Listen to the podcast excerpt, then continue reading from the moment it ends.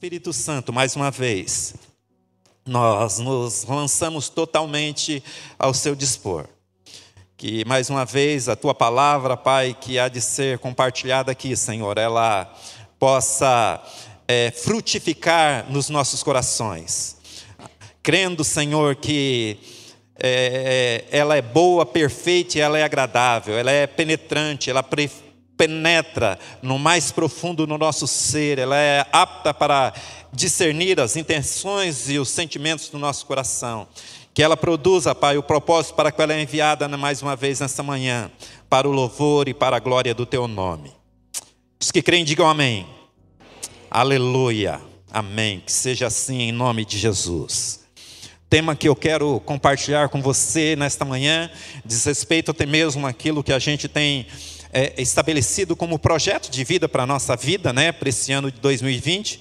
E desde já, alguém aqui que não pegou aquele folderzinho lá do, do projeto de vida, faça um sinal aí, se você não, não pegou, lá tem alguém que não pegou ali. Alguém pode socorrer ali a nossa querida Belinha.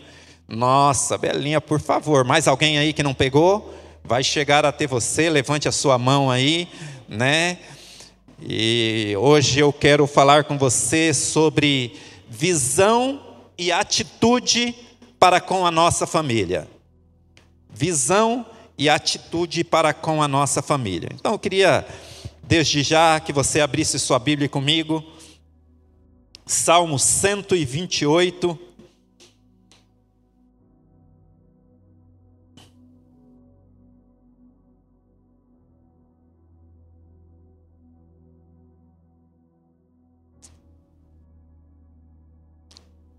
Diz assim o texto das Escrituras: Bem-aventurado aquele que teme ao Senhor e anda nos seus caminhos. Do trabalho de tuas mãos comerás, feliz serás, tudo te irá bem. Tua esposa no interior da tua casa será como a videira frutífera. Teus filhos como rebentos da oliveira à roda da tua mesa. Eis como será abençoado o homem que teme ao Senhor. O Senhor te abençoe desde Sião, para que vejas a prosperidade de Jerusalém durante os dias da tua vida. Veja os filhos dos teus filhos. Paz sobre Israel. Amém? Por enquanto, somente até aqui. E ainda, irmãos, Isaías 61, no versículo 9, diz assim: A sua posteridade será conhecida entre as nações, os seus descendentes no meio dos povos. Todos os quantos virem os reconhecerão como família bendita do Senhor. Aleluia. Muito bem, amados. Nós temos vivido a era da tecnologia, não é mesmo? E quando eu via é, esse, esse tema aqui, né? Atualize-se, atualize, né? A primeira figura que me veio à mente assim é a questão do, dos nossos equipamentos aí da, digitais, né? Sempre vem lá uma notificaçãozinha para gente lá sobre a necessidade de atualização. Não é verdade? Né? E aí eu fiquei pensando, isso ficou me martelando na minha cabeça, né? Eu fiquei pensando, mas por que que é que precisa atualizar os equipamentos, né? Talvez eu não sou especialista nessa área, né? As pessoas aí tem muitos irmãos aí que, né, tem muita facilidade com isso e, e, e, sabe os caminhos, meios, aquilo que deve ser, né? O que não deve ser, o que corre risco, que não corre risco, né? Mas aí eu fui pesquisar, né? Talvez essa não seja a, a, a melhor definição para a necessidade de uma atualização, mas para mim, particularmente, dentro daquilo que a gente quer compartilhar com você, me ajudou muito, né? Ampliar aqui a, a minha visão nesse sentido, né? Então, diz lá que, olha só, quando você atualiza lá um software, pelo menos foi a informação que eu tive, depois talvez, né? Não sei, eu, é, talvez eu tenha necessidade de ter correção nessa hora, mas diz que, primeira coisa, você, você não substitui o software, você você simplesmente você atualiza ele. Atualiza ele para quê? Diz lá porque muitas vezes existem correções que precisam ser feitas, né? O cara desenvolveu lá, mas com o passar do tempo ele percebeu que algumas coisas é, não está caminhando como era o objetivo, e, e, e, aí precisa de algumas correções, de melhorias que sejam feitas para que possa ficar melhor, né? Então, diz que uma das realidades da necessidade de uma atualização é, é, é, no que diz respeito a isso. Uma outra realidade diz que aumenta a segurança, porque né, a gente sabe aí que existem os hackers, né? Que é aqueles aqueles indivíduos lá que eles, enquanto tem um pessoal buscando a, a, a, métodos seguros de desenvolvimentos para a melhoria da qualidade da vida das pessoas, aqueles que muitas vezes estão lá é, hackeando para tirar, para roubar os dados, para tirar muitas vezes a nossa paz, não é verdade? Diz que é, então é importante a atualização porque ela melhora, aumenta a segurança melhora a compatibilidade, né? então melhora a forma que você vai é, desenvolver, tratar, de, é, é, compartilhar a, as suas informações de forma segura com outros equipamentos. Né?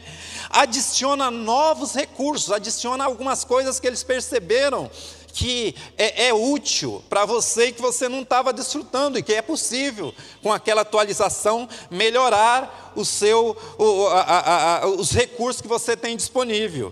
E também adicionar mais funcionalidades, né? vai é, fazer com que fique mais, mais, mais funcional aquele equipamento, de forma que você possa usufruir dele com uma qualidade melhor. Né? Então, olha só, não se troca, não se arranca e coloca um outro novo, mas você melhora a, a proteção e a funcionabilidade. Né? Depois aí, se, se eu tiver cometido algum engano, os especialistas na área tecnológica, por favor, me ajudem. Eu estou aberto sempre a, a, a, ao aprendizado, né? Beleza, irmãos? Então, partindo daí, eu fiquei, poxa vida, como é importante realmente acontecer isso na nossa vida. E eu fiquei pensando, trazendo para essa realidade, né, pensando no nosso contexto familiar, que realmente isso é importante e tem tudo a ver, sabe, irmãos? Né? Talvez muitas realidades que nós vamos compartilhar, ou temos compartilhado aqui nesses dias, né? Alguém pode dizer assim: Poxa vida, nós já ouvimos isso, nós já ouvimos isso. Pois é, mas às vezes pode ser que tudo isso que a gente ouviu, a base, o princípio, ele realmente não vai mudar. Não vai mudar, porque os princípios de Deus são imutáveis. Principalmente no que diz respeito a algo que é tão precioso para Deus, porque nasceu no coração de Deus, que é o que diz respeito à nossa família. A base, a origem não tem como mudar. Mas talvez algumas realidades, elas precisam ser é, é, é, é atentadas para que é, a gente não ande por caminhos perigosos. Talvez algumas realidades que, é, quando a gente teve consciência disso, das nossas responsabilidades, a gente até praticava, estava tranquilo, mas talvez em algum momento pode ter acontecido de que um hackerzinho, sabe como é que é? Ele conseguiu entrar nesse sistema e começou a tirar informações suas, tirar conteúdos seus que talvez tenham prejudicado você no sentido de que você possa usufruir com a sua família de tudo aquilo que Deus sonha e projetou para com a sua vida e para com a sua casa. Sabe, meus amados, talvez, é, é, é, talvez não, a gente não pode perder de vista que essa instituição família, como eu disse, é algo que nasceu no coração de Deus e é algo que você pode ver aí, não tem como a gente ignorar isso. Talvez seja uma das maiores instituições, das, da, das instituições mais atacadas pelo inferno é a família. Porque o intento do diabo é um só: matar, roubar e destruir. E algo que é, é, a gente pode ver dentro do contexto das Escrituras, a primeira instituição estabelecida por Deus lá no Éden, né? e a gente vê aqui, quando a gente vê no Novo Testamento, o próprio, o próprio apóstolo Paulo, ele fala da, da unidade, do contexto familiar, que é a figura da igreja com o noivo, e é, e é bem por aí. E a gente vê como ela é atacada. O, o, o inferno, em todo tempo, é, é, busca minar essa, essa instituição chamada família. E todos nós aqui, eu não sou tolo, né? Cada um de nós aqui, cada um de nós, quer seja é, é, o, o, os pais, quer sejam os filhos, todos nós queremos o melhor para a nossa família, é ou não é? Todos nós queremos, todos nós buscamos isso, esse é um anseio nosso. Se não for esse o anseio, irmãos, alguma coisa muito errada tem, muita, alguma coisa muito estranha está acontecendo, sabe? Mas é uma realidade, todos nós temos sonhos, e Deus, acima de tudo, é o maior interessado em que a nossa família esteja bem ajustada, né, caminhando acima de tudo para que cumpra a visão que ele tem para a família que é justamente esse texto que nós lemos aí, o segundo texto. Olha só, Deus tem um sonho a respeito da sua família. De que onde quer que você chegue, as pessoas possam ver e olhar e falar: olha, essa é uma família bendita do Senhor. Né? Talvez seja a maior visão, muito mais que a sua própria visão a respeito de você e da sua família, é a visão que Deus tem a respeito de você. E Deus te vê dessa forma. E Deus te vê dessa forma. E sabe, irmãos, tudo começa com a nossa visão. E aí uma perguntinha: você visualiza isso? É dessa forma que você vê a sua família? Como uma família bendita do Senhor? Porque a forma como eu enxergo, ela vai gerar um pensamento, que vai gerar um sentimento, que vai gerar uma atitude. Como você enxerga a sua família? Como você tem enxergado a sua família nesses dias? Sabe, irmãos, a despeito de toda e qualquer limitação que nós possamos ter, até uma canção que, que parafraseia muito bem isso, por causa da cruz, por causa de Jesus, por causa daquilo que ele fez por mim e por você. Há uma canção que diz que ele nos olha como santos, ele nos recebe como nós somos, porque o amor dele é incomparável, é maravilhoso, ele é sem fim. Como você enxerga a sua família. Nós entendemos, sabemos que os dias realmente não são fáceis, irmãos. Os dias são dias difíceis, é tanta informação, muitas vezes, como eu disse, ataque de todas as formas, né, que você pode imaginar. Mas como você enxerga, como você visualiza, como você atenta, que expectativa você tem. Nós falamos de projeto e essa é a intenção mesmo, né? Dar ferramentas a você para você estabelecer seu projeto de vida, mas e aí? Você tem uma visão clara?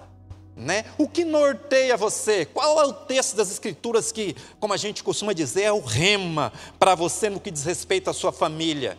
Que quando vem lá os ataques do inferno, que quando vem os hackers tentando tirar a sua paz, você pode trazer a memória, porque isso traz esperança para você. Eu tenho vários irmãos, eu tenho vários, porque sabe uma coisa que eu tenho, eu tenho aprendido ao longo da minha vida, que realmente é, é, há um, um, sonho de Deus através é, é para minha família, para minha casa, mas a família não vem pronta, não vem pronta, não vem lá o, o pacotinho pronto, não. Ele quer trabalho da nossa parte, requer investimento, requer atitudes práticas de dia a dia que vão nos conduzir a bom termo. Talvez se eu pudesse colocar para você aqui como você espera ver a sua família no final do ano? Você olhar lá por alguns minutinhos, você pensar, independente do momento que você está vivendo, você olhar assim, porque diz respeito a prazos práticos, nós vamos dar no sentido da gente crescer, particularmente no que diz respeito à nossa família. Se você pudesse ter assim um retrato de do final do ano, né? Como você vislumbra, como você enxergaria a sua família? Né, dentro da ótica e do projeto de Deus para você e para sua casa. Talvez fosse um exercício interessante para nós nos atentarmos.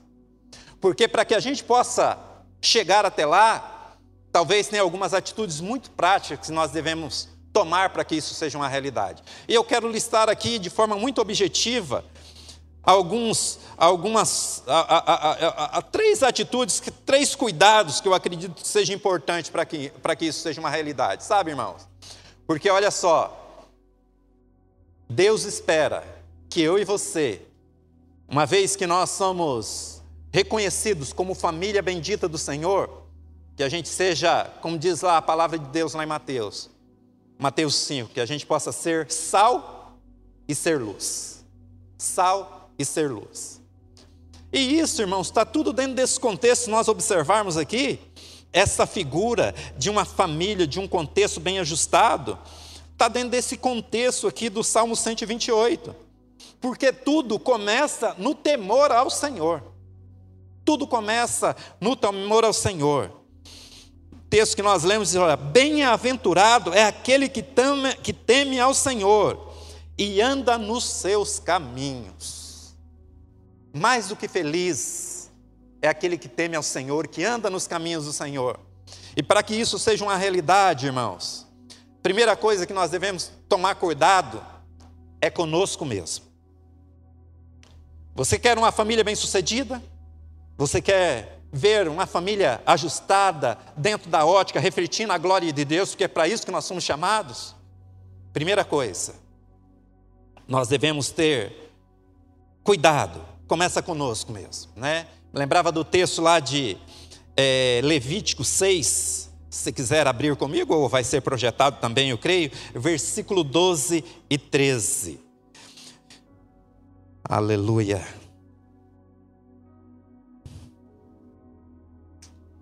Diz assim as Escrituras: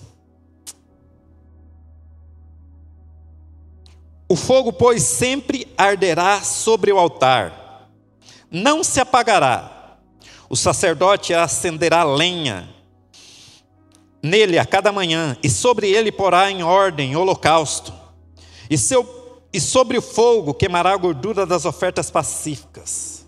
O fogo arderá continuamente sobre o altar, não se apagará. Sabe, meus irmãos, começa, se é uma vida de temor a Deus, começa com a nossa própria vida, em buscar a direção do Senhor, em dedicar tempo à palavra de Deus. O texto lá de Colossenses 3,16 diz que, olha, tem que habitar ricamente em mim e você a palavra de Cristo. A nossa vida devocional deve ser algo que deve ser praticada. Talvez, irmãos, como eu dizia, você pode dizer assim, falar, poxa vida, mas estou cansado de saber disso. Maravilha, mas e aí? E a nossa prática? Será que em algum momento não houve nenhum indivíduo lá roubando isso de você e você tem deixado de, de dedicar tempo a isso? De separar tempo para desenvolver esse relacionamento pessoal com o Senhor, de intimidade, de buscar no Senhor os segredos do coração dele para a sua vida, para a sua família, uma direção segura, a inspiração necessária para que seu cônjuge, seus pais se aproximem ainda mais do Senhor. Então, primeira coisa, começa com, comigo, começa comigo. Esse é o primeiro cuidado. Esse é o primeiro cuidado. A prática do dia a dia. É um bom começo, começo de ano aí, né? De você, sei lá, tem planos de leitura, hoje em dia é tão fácil, até mesmo nos, nos aplicativos aí, você vê na sua Bíblia planos de leitura, estabeleça alvo, plano de forma, de forma é, consistente e mensurável dentro da sua realidade para que você possa concluir com êxito. Né? Não estabeleça lá um alvo que talvez você não consiga é, é, fazer. Ah, vou ler a Bíblia aí e, em uma semana. Não, às vezes você não vai conseguir. Né? Mas estabeleça dentro do ano, de seis meses, como você achar melhor dentro da sua realidade. Mas se encha cada vez mais da palavra de Deus, irmãos. Sabe, meus irmãos, se é algo que vai nos atualizar em todo o tempo, porque ela tem resposta para toda e qualquer inquietação do nosso coração, é a palavra de Deus.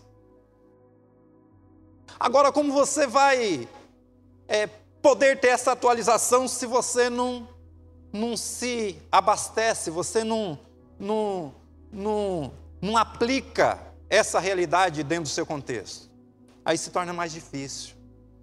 Sabe, meus irmãos, nós não podemos ficar somente dependentes daquilo que a gente ouve a cada final de semana.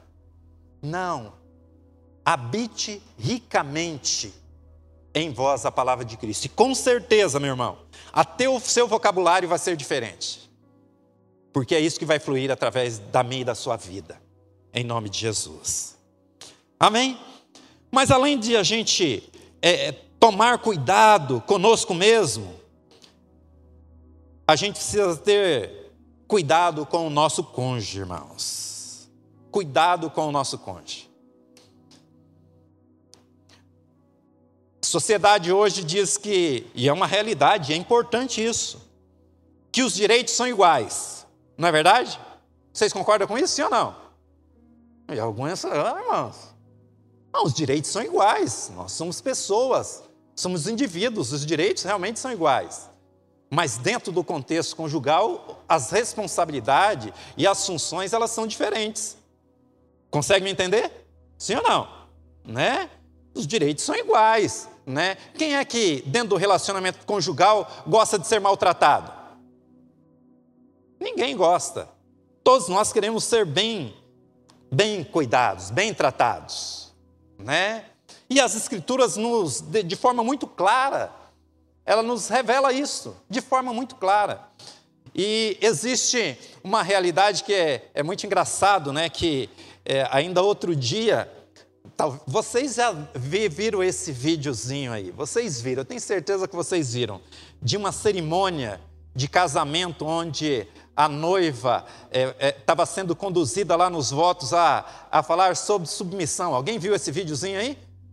Né? Todo mundo viu. Quem não viu ainda vai ver porque ficou curioso agora, né? Vai procurar lá e vai querer saber, né? Mas olha só, irmãos. Eu falava sobre uma realidade de, de, ser submissa, e às vezes, por falta de entendimento, as pessoas pensam que isso é sinônimo de fraqueza, mas não, isso é questão de segurança, de estar debaixo da missão de, de, de, que foi constituída por Deus, no sentido de que tem muitas realidades, irmãos, que, que a mulher não foi dotada de, de, de algumas características para suportar determinadas realidades, que às vezes ela tem que estar debaixo ali da, da missão que Deus confiou ao seu marido. Né? E que ela é cooperadora. E aí, quando eu pensava disso, né, me lembrava de algo que tem que ser muito claro para a gente, né? Que Deus estabeleceu. Deus estabeleceu assim, não de uma forma para diminuir a esposa, a mulher, não, muito pelo contrário, mas para potencializar ela ainda mais. Existe um organograma que eu costumo dizer de Deus, no que diz respeito à família, onde há um homem que exerce uma liderança, mas com a sua mulher ao seu lado e com os filhos que estão em obediência ali dentro daquele contexto familiar. E isso é que opera e manifesta e potencializa cada dia a bênção de Deus sobre a família. Né? Então, o cuidado com o cônjuge. Olha só como é que é interessante, irmãos. A palavra de Deus lá em Efésios 5, é, em 1 Pedro é, 3, em, em, em, Colossenses 3 também, ela, ele, ele, ele fala sobre algumas coisas muito interessantes. Da mesma forma que diz que a mulher está, deve estar ali em submissão, né, debaixo da missão que foi conferida ao homem de liderança, né? Também diz que o homem, lá primeiro lá em, em, em, Efésios, diz que ele tem que amar a sua esposa como Cristo amou a igreja, né? Comumente a gente é, é, enfatiza isso em, em, em celebrações de, de casamento, né? E muitas vezes, no, durante o caminho, até a gente percebe que há alguns casos que as pessoas se esquecem dessa realidade. Infelizmente, com, com tanto pesar, a gente vê algumas realidades de casamentos que acabam não, não, não, não chegando a bom termo, porque às vezes os hackers roubam lá, às vezes faltou lá a, a atualização, a reflexão sobre essas realidades e que causa tanto dano, muitas vezes, a realidades familiares. Então, cuidado, o amor e a honra, a submissão e a honra, irmãos, não pode faltar dentro do relacionamento conjugal. Não pode faltar. Sabe, é, é, eu pensava dentro dessa realidade, é muito comum realmente a gente trocar realidades assim, trocar compromissos de amor, de fidelidade, o cônjuge. Aí eu fiquei pensando em algo que é muito interessante, né? E isso para os casais aqui. Você ama o seu cônjuge? Hã? Sim ou não? Sim. Agora, o seu cônjuge se sente amado? Interessante, né? A gente a pensar a respeito disso. Porque são duas realidades distintas. O amor realmente ele não deve faltar, mas muitas vezes a outra parte pode ser que ela não se sinta amada, não se sinta honrada, não se sinta. E para você está tudo bem. Para você, você está estourando, mas talvez não seja a linguagem dela. E isso faz parte de uma boa comunicação no relacionamento e que vai também, irmãos, contribuir dentro de todo o seu contexto familiar, no diz respeito também aos seus filhos. Porque se é algo que causa segurança para os filhos no lar, é saber que os seus pais estão em harmonia, estão coesos em todas as realidades, até mesmo que diz respeito a, a quando há uma necessidade de disciplina e correção deles, né? Então, é, a importância de demonstrar o amor, o respeito. Sabe, irmãos, pode parecer bobagem o que eu estou falando para vocês isso daqui.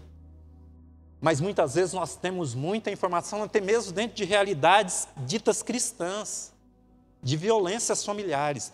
Irmãos, e segundo algumas pesquisas, dentro desse contexto de pandemia, aumentou ainda mais. E eu vou chocar você ainda mais, porque, até mesmo porque é, é, é, dentro desta realidade de, das escrituras aqui, de as pessoas terem uma, uma interpretação equivocada do que é a realidade da submissão, muitas mulheres, até mesmo dentro dos contextos cristãos, às vezes são vítimas de violência e se calam porque a ideia que tem é que ela tem que estar ali submissa ao marido. Muitas vezes existe essa realidade. Sabe, irmãos, a palavra de Deus condena até a, a dureza, a truculência no falar. Gosto da, da declaração lá de, de, do apóstolo Paulo, quando escreve a igreja de, de Colosso, no que diz respeito a essa realidade, que ele diz que os maridos devem amar as suas esposas. E eu quero crer que é como diz lá em Efésios, que como Cristo amou a igreja, ao ponto de dar a sua vida por ela. E ele continua dizendo assim: olha, e não, as e não a trateis com aspereza, com grosseria. Ah, mas eu amo. Mas seja gentil, seja cavaleiro. Irmãos, o exemplo maior que nós temos nesse contexto é o Senhor Jesus. Em todos os aspectos da nossa vida, Ele é sempre gentil, Ele é sempre cavaleiro.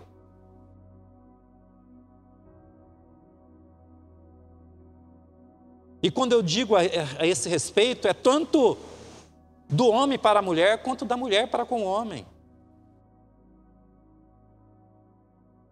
Lá em 1 Pedro, o apóstolo, o apóstolo Pedro diz assim: olha, coabitais com entendimento.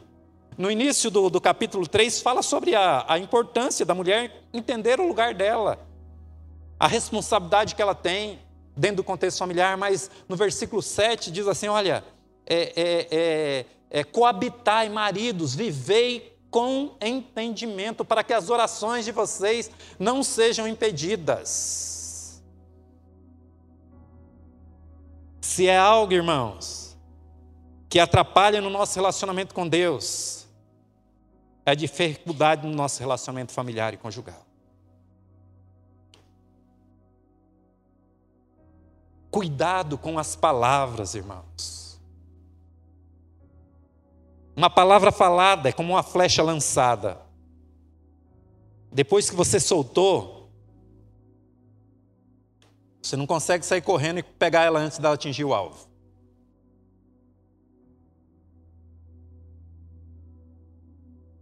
Você só tem como tentar buscar a cura. Então, cuidado. Cuidado comigo mesmo, cuidado com a minha vida devocional, mas cuidado com o seu cônjuge. Seu cônjuge, ele se sente seguro? Olha só, um bom exercício para você pensar aí. Quando você está fora de casa, quando você está no trabalho, na sua atividade extra lá, você anseia estar na sua casa ao retornar para o seu, seu lar, para a sua casa?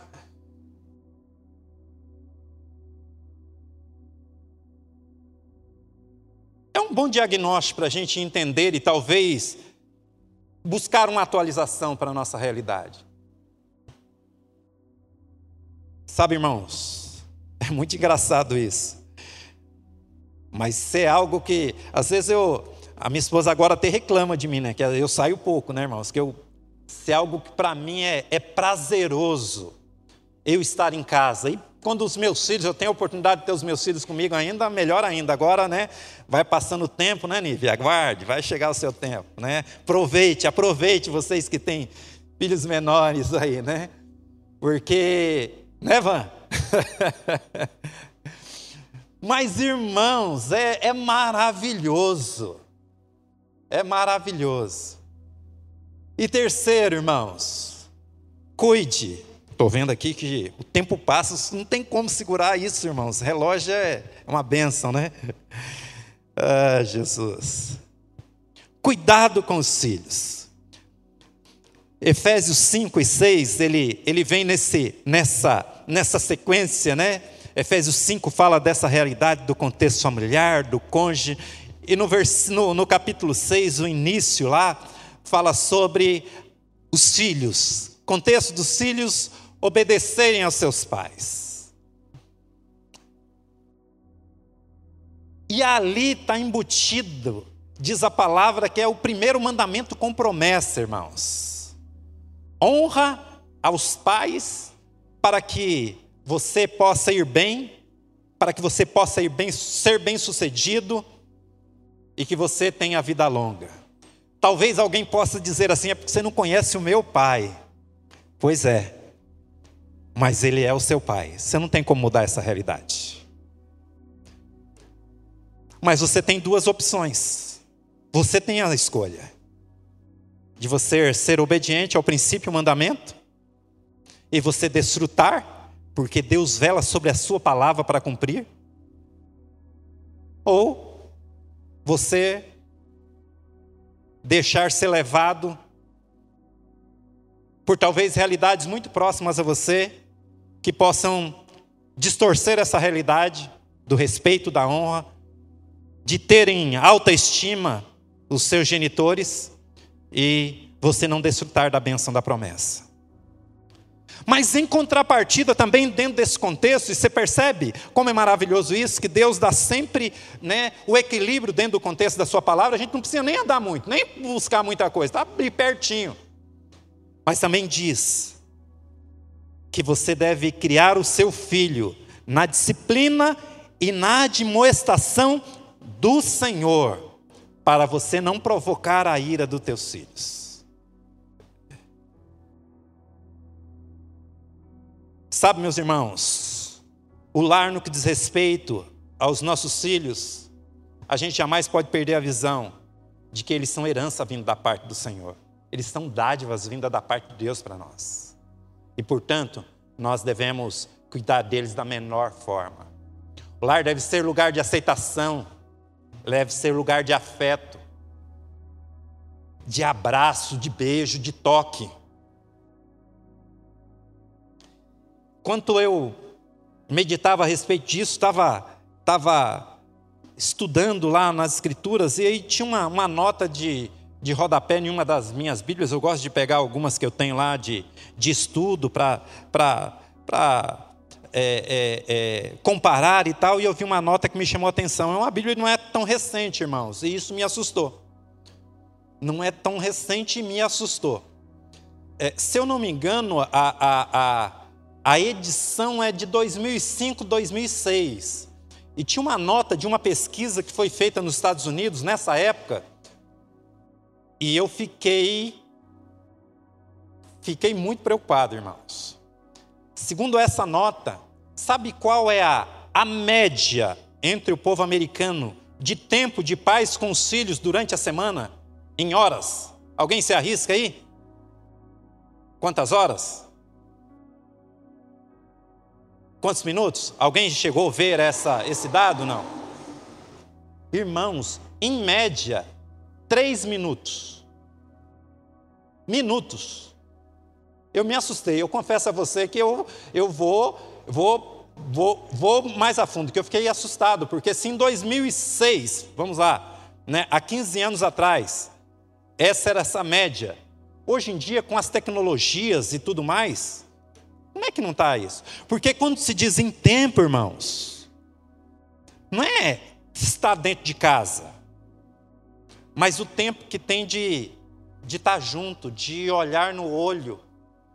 E aí eu, eu via lá, né, é, dentro do contexto do texto lá que nós lemos lá do Salmo 128, né, que fala da videira frutífera, dos rebentos da oliveira, a roda da tua mesa. Não é simplesmente de estar tá de, não, mas de, de trocar ideias.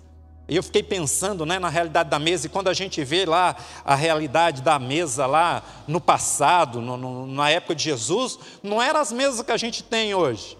Né? Era a mesa que ainda era lá embaixo, era, né? era em torno de 30 centímetros, que as pessoas sentavam no chão. Né? Eh, tem muitos contextos ainda de hoje, de algumas culturas, que isso ainda é uma realidade. Né? Mas as nossas mesas hoje ainda é até mais, talvez até mais confortável, né? Você tem condição de sentar lá, tem algumas poltronas aí que, né, são maravilhosas. Então a gente não tem como não ter desculpa, irmãos. Sabe, meus amados, todos nós sonhamos a respeito dos nossos filhos. Nós temos projetos para que eles sejam bem-sucedidos investimos em educação boa. Outro dia eu conversava com, com um amigo meu e ele falava algo que aquilo lá foi muito interessante no meu coração. Talvez ele nem tenha noção disso, mas ele falava que conversava um dia a respeito com um do, do, dos seus filhos e falava assim, falou, olha, a minha preocupação com você, meu filho, não é se você está bem sucedido, se você tem é, é, é, bons recursos financeiros, mas é como está o seu relacionamento com Deus. E nós precisamos investir tempo nisso também, irmãos. E isso é fruto, esse resultado na vida dos nossos filhos é fruto do, primeiro, de como nós cuidamos conosco mesmo, na nossa vida devocional, mas também como nós cuidamos com o nosso cônjuge. E isso vai refletir também lá nos nossos filhos. Então, amados, Investa em oração, em tempo de qualidade com seus filhos. E sabe, irmãos, quando eu meditava a respeito disso, o Espírito Santo trouxe ao meu coração algo que eu não posso omitir de você. E talvez tenha, a, a figura que vinha ao meu coração é que talvez possa ter entre nós, e nós vamos orar a respeito disso logo mais, alguém que possa é, estar vivendo essa realidade no que diz respeito ao cuidado com os filhos, que é algo muito perigoso, que é a preferência. O Espírito Santo trazia de forma muito clara a experiência lá de, de Jacó e Esaú, com Isaac e com Rebeca. E diz que Abraão, até mesmo porque gostar, ou melhor dizendo, perdão, Isaac, né, por gostar de caça, e Esaú era um exímio caçador, ele amava Esaú. E Rebeca amava Jacó. Então, cuidado, pai. Cuidado, você que tem mais de um filho. Cuidado com a preferência. É muito sutil. Isso pode trazer marcas muito danosas. Pode muitas vezes gerar uma própria guerra entre os irmãos. E isso não é saudável. Eu li uma frase, irmãos, e eu achei bem pertinente. Eu até copiei ela para mim não, não deixar nenhum detalhe para você. A nossa vida, irmãos, olha só, ela é muito simples.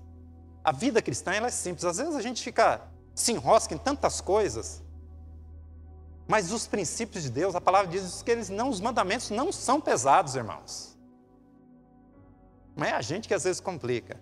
Mas olha só, se nós tivéssemos a disposição de ter e ser exatamente aquilo que Deus quer que nós sejamos e tenhamos, colocaria em nós um descanso muito grande no nosso coração e faria-nos descobrir que quanto mais simples a vida, maior é a paz que nós podemos ter. Simplifique. Faça aquilo que Deus espera que você faça. Seja aquilo que Deus espera que você seja em todo o tempo. Sal e luz. Família bendita do Senhor. Amém? Fique em pé comigo, quero orar com você.